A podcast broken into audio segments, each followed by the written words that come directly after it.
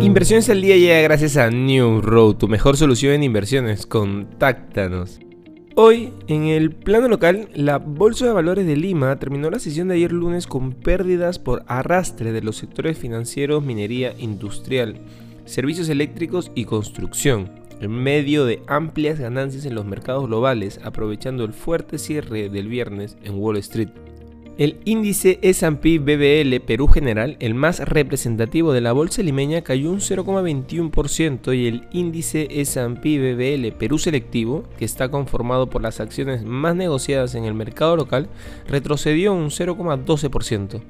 Por su parte, el tipo de cambio cae ligeramente y cotiza en los 3,77 soles. En los mercados internacionales, la bolsa de Estados Unidos cerró con descensos este lunes. Los retrocesos de los sectores de servicio al consumidor, tecnología y materiales básicos impulsaron a los índices a la baja.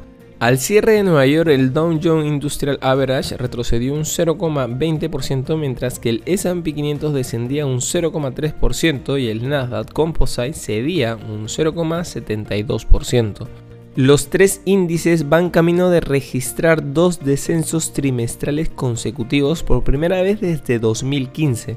También parece que van a cerrar junio con pérdidas, lo que supondría tres meses consecutivos de descensos para el Nasdaq, su racha de pérdida más larga desde 2015. En divisas, el dólar index gana un 2,10% en el mes, con avances trimestrales del 4,76% y en lo que va de ejercicio del 2020, el billete verde americano sube un 8,17%. Por otro lado, la agitación en el mercado de las monedas digitales parece que se cobrará una nueva víctima, ya que Arrow Capital ha incumplido un préstamo por valor de más de 670 millones de dólares.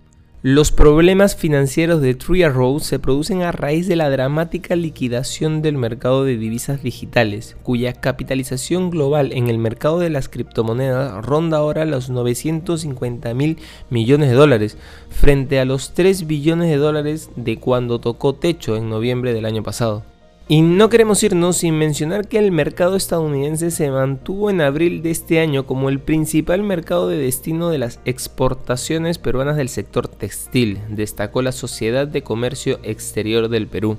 Así se registró tras la compra de productos por 341 millones de dólares entre enero y abril del 2022, un 43.3 más de lo reportado en igual periodo del año pasado, lo que representó el 55% del total de nuestros envíos de este sector al mundo subrayó que Chile se posicionó como nuestro segundo mayor comprador, al que realizamos envíos por 39 millones de dólares, un 54.9 más de lo registrado el año pasado, representando un 6,4% de los envíos del sector. Estas han sido las noticias más importantes de hoy, martes 28 de junio del 2022. Yo soy Eduardo Ballesteros, que tengas un feliz martes.